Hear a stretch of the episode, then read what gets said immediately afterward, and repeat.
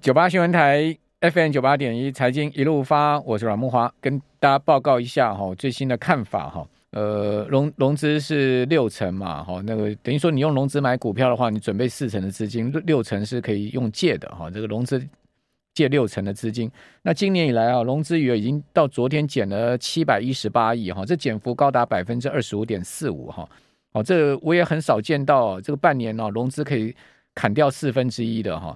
那这些融资的减肥啊，都是被迫砍出去的嘛？因为大家都很清楚，因为大盘呃整体下跌的态势下面，哦，这些高资资的这个股票啊，很少是有这个逆势上涨哈。哦，所以大部分我们应该可以归类，就是说是被迫离场，或者说呢自断手脚离场。那七百多亿的融资砍出去，等于说超过千亿的筹码了哈。你如果说用这个六成的资来算的话，超过千亿的筹码砍出去，哦，那这个都是。投资人的这个血汗钱了哈，这个一千亿哈就这样子砍出去了哈。好，那下半年融资会不会再减哈？那当然要看整个盘势的方向。那这个盘势的方向呢，我觉得有几个大环境面哈，我们要值得观察。第一个，美国的问题哈，美股的问题，还有欧洲的问题。好，欧洲的问题也不小。好，等一下跟各位讲哈。美国的问题当然大家都知道哈。还有呢，就是中国大陆下半年的景气的情况。好，这些呢。呃，都会关系到全世界 GDP 啊，全世界的经济的增长。那为什么讲说经济情况啊，是一直以来我们节目一再跟大家谈的一个重心？就是说呢，股票市场啊，它不可能永远脱离经济基本面的了哈。呃，因为股市最主要也要看这个所谓的个股的估值哈，就是它的价值跟价格之间的关系。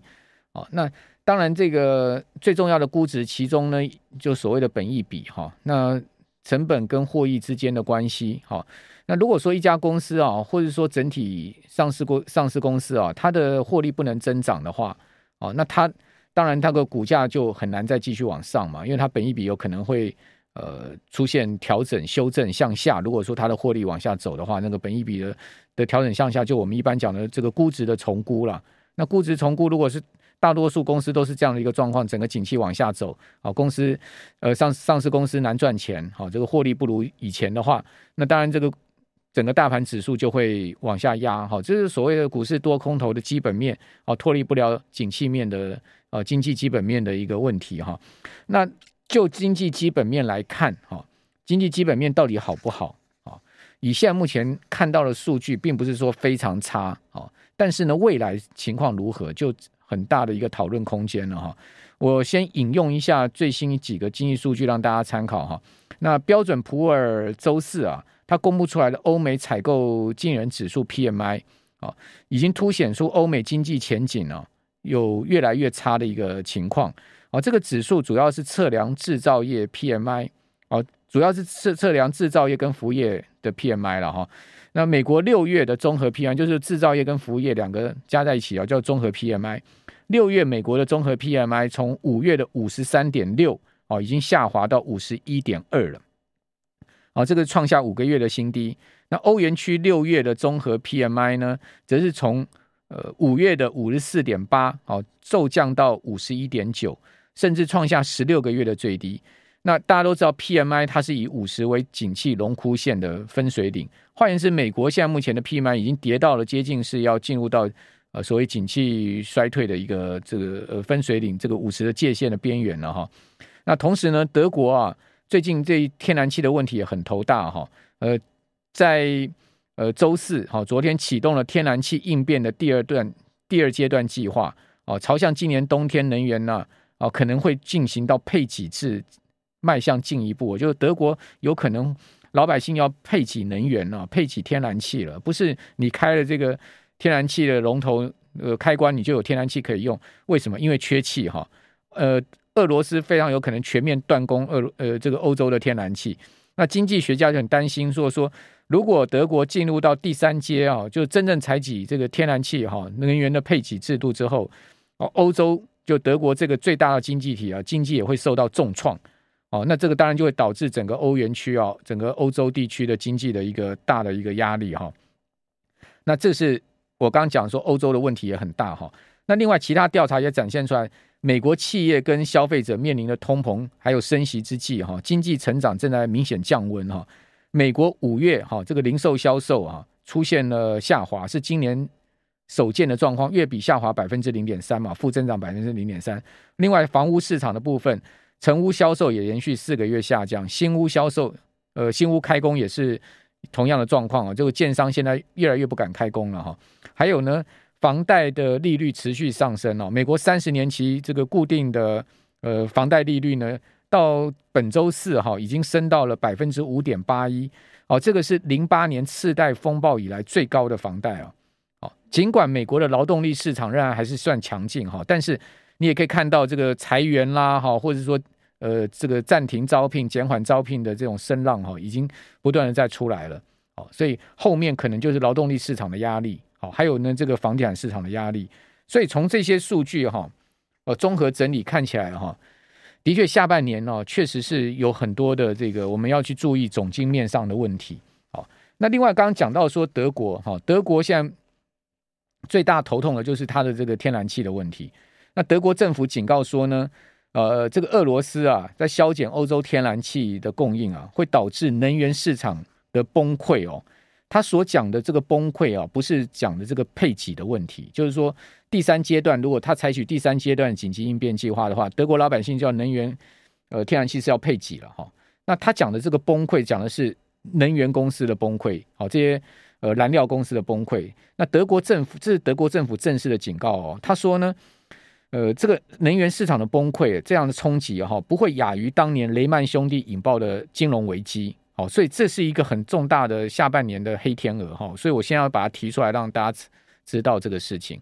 好，很多人没在关心欧洲嘛。好，我们最主要我们节目关心的焦点是美国哈。这个欧洲大家觉得离我们很远啊。这个乌俄战争关心一下之外，其他的没什么在关心。那事实上。欧洲现在正在处在一个危机爆发的边缘，就是说这个能源危机爆发边缘。啊，德国现在已经把天然气的风险啊上调到所谓的 alarm，就是警戒，哈，就是第二阶段了哈。德国的经济部长哈，他正式出来表示说呢，能源供应商啊，他现在被迫啊，这个用高价哈弥补损失的气量，好，就是说现在德国正在准备为冬天呐，哦，这个能源的这个呃旺季哈，在储备天然气。哦，他现在目前以他现在目前的进气量哈，大概要储备一百一十几天了，才能才能把他的这个呃呃这个气存满到百分之九十了。哦，所以他现在目前拼命在进气哈，拼命在储，因为冬天马上来临。大家不要啊，现在夏天，你有什么讲冬天？夏天过完就冬天了，没几个月就冬天了，欧洲就要寒冬了，下大雪了哈。哦，所以现在目前呢，德国的这些天然气供应商、能源供应商现在被迫买了很贵的这个天然气。哦，那因为他们买很贵的天然气，他们现在目前的亏损是持续在扩大。那德国的能源部长就经济部长就说，这种亏损呢，非常有可能会冲击到公共事业、消费者跟企业，所以他警戒说，这个天然气已经进入到所谓第二阶段风险。那德国的经济部长是说啊，如果亏损到大到说这些能源公司哦扛不住了哦，整个市场就会面临到崩溃了。他所谓崩溃风险是讲说这些能源公司的崩溃，换句话说，在台湾就是中油跟台电的崩溃就对了啦。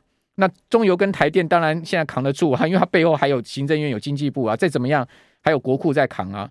可是欧洲这些能源公司，他们是民间企业，它没有后面有没有国库在扛的，那是两回事啊。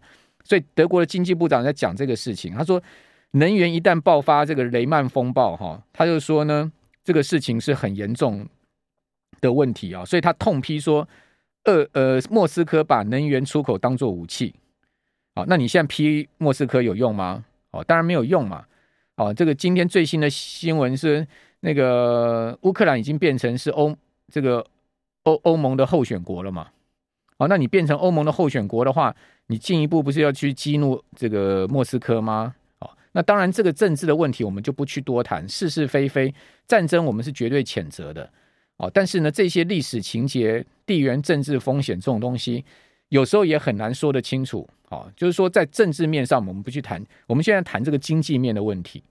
那不管你去谴责莫斯科或者谴责俄罗斯，也不会于事也无补的啦。哦，就是说，呃，到冬天，欧洲就是要去面对这个大的问题。好，德国就要去面对这个大的问题。那你过去这么多年来，你依靠。这个 莫斯科的能源供给依靠俄罗斯的能源供给，德国百分之呃六十的天然气是从俄罗斯来的，哦，你那么大的一个供给量，难道你过去都没有危机意识吗？好，那不这个都不说了哈。我们说，在最近几个月来哈，那俄罗斯是逐步哈在减少对德国还有欧洲地区的天然气的供给。上周情势进一步恶化哈，莫斯科呢就大幅减少北溪一号管线的输气量哈。北溪一号是最主要一条哈通到经过乌克兰通到那个德国去的这个天然管线。哦，导致了德国冬季能源储备是岌岌可危哈。哦，所以呢，现在目前德国需要一百一十六天才能达到百分之九十的储存容量目标。这个意味的是德国要到十月中旬才能完成目标。哦，那现在开始哈，一直到进入到冬天，哦，德国的老百姓呢会越来越难过哈。那现在德国对天然气的使用大概只有冬天的大概差不多百分之二十到三十而已，就是说。目前德国在夏季的这个天然气用量，大概是冬天这个媒体估出来，大概差不多是百分之二十到三十而已。所以 也就是说，未来是几倍的大的用量每天要出现了。哦，这个是另外一个大家值得注意的长期预，我们已经看到风险的一个问题。好，所以为什么有些企业老板呢，就说，哎，下半年黑黑天鹅这个灰犀牛蛮多的。事实上，我也看到了这些状况。哦，这些状况其实。我们都阿弥陀佛保佑它不要爆发。好，一旦一旦这个爆发的话，那对于金融市场，对于整个经济都会产生更大的冲击。哦，今年是壬寅年嘛，真的不是个好年了哈。这个哦，同时联准会后面要持续升息啊。呃，现在目前估计，呃，七月升息应该是七七十五个基点哈，就是三嘛。哦，然后九月呢，有可能有人估啊，再升七十五个基点。然后是呃，十一月跟十二月哈。呃，十一月升五十个基点之后呢，十二月就停止升息了。所以，呃，也就是说呢，呃，七月升七十五，再加上九月升七十五，就是再加上十一月五十个，哈，就是升两个百分点上去，把今年底的利率呢，现在目前美国的基准利率是一点五嘛，好，拉到三点五左右，那这个是一种说法。另外一个说法呢是，呃，七月升息七十五个基点，九月跟十一月，哦，还有十二月呢，都各升五十个基点。哦，那也就是说，呃，这个说法的话，那这个升的幅度会比我们刚刚先前讲说两个百分点更多哈，会多到二点二五个百分点。也就是说到今年底呢，会到三点七五的利率。好，不管怎么讲，我个人觉得到今年底联邦基金利率哈，大概在三点二五到三点五这区间呢是跑不掉的。好，也就是说美国的利率会正式来到三趴以上哈。那三趴以上的利率呢，将会对这个整个。呃，市场的压，就是说整个企业的获利各方面在形成另外一个压力。哦，那问题就是说，这个升息啊，会不会使得世界更好？是我今天要来跟大家谈的一个主题。就是说，今天最最后这一段，我跟大家讲一讲一个比较从那个思考面出发的了。哦，这个过去全世界央行都把这个货币政策当成是这个万灵丹了。啊，事实上，货币政策真的是经济的万灵丹吗？哦，就是说在。呃，景气调整上面的一个万灵丹吗？就是说，景气不好的时候呢，我们就降息；景气好的时候，我们就升息。哦，用这个货币政策去对付通货膨胀、对付物价。哦，那它永远都有效吗？哦，好，那这一次联准会又采取同样的政策嘛，对不对？就是说同样的路数嘛。哦，升息会不会使得世界更好？我个人认为升息不会使得世界更好了。呃，大家呃随便想一想嘛，就是说。央央行如果把房贷利率调上去了，好，这个基准利率调上去，房贷利率跟着调，你的荷包就少了嘛？怎么会使得你更好呢？对 不对？好，那升息压低通膨的过程哦，但是话说回来了哈，那升息要去压低通膨的过程是很痛苦的。那这个呃痛苦的过程呢，是消费者跟企业都要承受的。好，那当然资本市场它必须要去承受这种痛苦下面的资金撤离跟企业下降的苦果哈。那这是第一个我的想法。好，那。这样子的想法验证在今年股债市已经蒸发掉三十六兆美金之上了嘛？好，那到昨天台股破底到一万五千一百点哈，今年以来，呃，我们的加权指集中交易场已经蒸发掉超过七兆市值了，是一样的道理哈。那现在目前全世界唯一不升息的哈，甚至大宽松的就是日银哦，日本央行啊，就日银啊，还坚持大宽松，坚持它的这个殖利率曲线的控制。哦，大家可以看到最新估计出来哦，有多夸张哦。这个是蓝色线，我们可以看到现在目前画面上的这个蓝色线呢，哦是 BOJ 哦，BOJ 就是 Bank of Japan 哈，就是日银啊。哦，他买进日本国债的一个比例啊，他已经买进日本国债占日本所有发行出去的国债的百分之四十九点二了。你说夸不夸张？哦，他已经把一半日日本发行的国债一半买进自己央行的口袋了。哈，所以使得他的资产负债表哈扩张到日本 GDP 的一点三五倍，百分之一百三十五。那日银这样的做法哈，是一个无底洞了哈，因为他现在头洗下去，他也不可能回头了啊，它是它是一个大无底洞。那到底它到最后要怎么收场，我也不知道啊。那为什么呃日本政府要这样做呢？哦，就是安倍晋三二零零三年上台以来，他采取的这个所谓的安倍己见的政策嘛，哈，任用这个黑田东彦哦当日营总裁哦，二零一三年以来的一个政策。好，那日日日营这样子的一个大宽松呢，它首先牺牲掉的就是日元的汇价哈，就让日元汇价已经贬到这个二十四年的低点。大家看到这张图，日元汇价哦，本周有曾经来到过一三六点七一的一个低点哈，这是贬到二十四年来的低点。一年来日元大概贬了二十趴，哦，但是呢，相对而言呢，它一方面买进日本国债，它一方面买进日本的股市的 ETF 啊，而使得日股今年以来啊，只有跌了十趴左右。所以你从呃日银不升息这个角度来看，它无限量的买进日本国债跟呃日本股股票来看，诶，它还还至少还还维系住日日股的一个基本基本的一个盘面，对不对？日日股今年在整个亚股里面跌幅算是相对小的哈，好，那相对我们再去比较韩国，好，韩国呢已经连续五次升息，从去年八月以来连续五次升息，它现在基准利率已经超过台湾了哈，台湾现在目前的重贴现率是一点五，好，美国的非方瑞也是一点五哈，那韩国现在基准利率是一点七五，它每一次升一码已经升五次了哈，所以它把它利率已经拉到一点七五。那七月份韩国可能会再升息，哈，我把它利率拉到两趴，好，但是你可以看到韩元有没有不贬呢？诶，照来讲，它升息升的这么积极啊，哦，而且呢，相对相对，它现在目前的基准利率是高过美国的，那那韩元照来讲应该无动逃吧？那你就错了，韩元一年来也贬了十五趴，大家可以看到韩元已经贬到一千三了，啊，贬破一千三了，韩元并没有贬的比日元少太多啊。所以代表说，韩国央行升息，他嘛我动逃啊，对韩元来讲也是没用啊。好，那韩国股市呢？哈，各位到本周一，对不起，到上周五，韩国股市已经跌掉百分之二十，这不要再加上这个礼拜下跌，韩国股市已经跌掉了大概至少二十五趴了，今年以来。哦，所以你可以看到，韩股呢跌的是比日股多，好，也比台股多。哦，所以你说升息真的能维系股市吗？也没有这个道理啊！哦，你从韩国股市也可以看到这样到 这样的一个情况啊！哦，所以升息真的会使世界更好吗？韩国积极的升息有使得韩国更好吗？好像也没有。那你会问我说，那到底该怎么做？好，我等下跟各位报告哈。那美国现在目前看起来经济是要衰退的哈，这个是联准纽约分行哈，Fed 的纽约分行，它估计出来的这个今年的 GDP，它估是负的零点六，明年估是负的零点五。二零二四年，它估的是正的零点四的增长，微幅增长。二零二五年才有一点四趴的经济增长，哈。但是呢，同时核心的 PCE，哈，是今年是会到三点八，还是在三点八哦，接近四哦。明年才会降到二点五哦。然后呢，二零二四二四年也还要在二点一，好，超过两趴的目标区间哦。所以美国的经济看起来是要衰退。那美国经济要衰退。它到底是一个深度衰退、浅层衰退，这很难讲。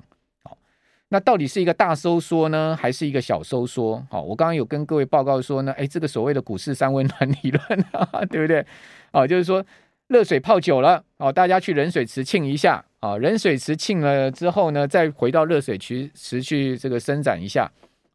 那到底你要泡冷水池要泡多久？啊，哦，泡到你卡吧、丘吧，还是泡到你这个呃已经。冻到这个嘴唇都发白才要跳到热水池呢？好，这种大收缩呢，还是说，哎，我亲一下之后赶快，呃，就跳到热水池去了？好，那是一个小收缩呢？好，不管是大收缩、小收缩了哈，我个人经过这一次的联准会的荒诞的做法哈，我觉得呢，货币政策哈，终究会受到很大的考验。对于景气的调整跟物价的调整来讲，会受到很大考验，因为毕竟啊，全世界各国央行你不是天神呢。哦，但是你却想要扮演天神，这是一个很麻烦的事情。货币政策经过这么多年来，啊，已经被玩残了了。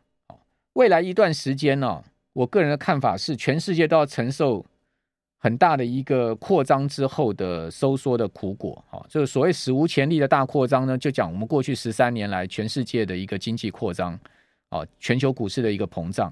那经过这么长的十多年来的一个大的扩张周期之后呢，你这次的收缩，你势必要承受这个苦果的哈。那至于说收缩的程度到什么，我没我没办法预料哈。只是呃看到这种扩张的一个膨胀之后的收缩，一定是一个很痛苦的过程。那我们可以预见什么呢？我们可以预见下半下半年，除了我们刚刚讲像德国啦哈这些呃断气这些问题之外，我们可以预见消费紧缩、失业上升。跟经济产出的倒退，啊，那降息能不能再次救经济呢？哦，很多人比较呃直觉的想法就说啊，反正联总会升升到三点五、三点七五，明年就降息了。降息之后，世界就一片太平了。哦，降息之后呢，经济就上来了，哦，获利企业获利就上来了，股市就上来了。我觉得这么直观机械式的看法可能会受到很大的挑战哦。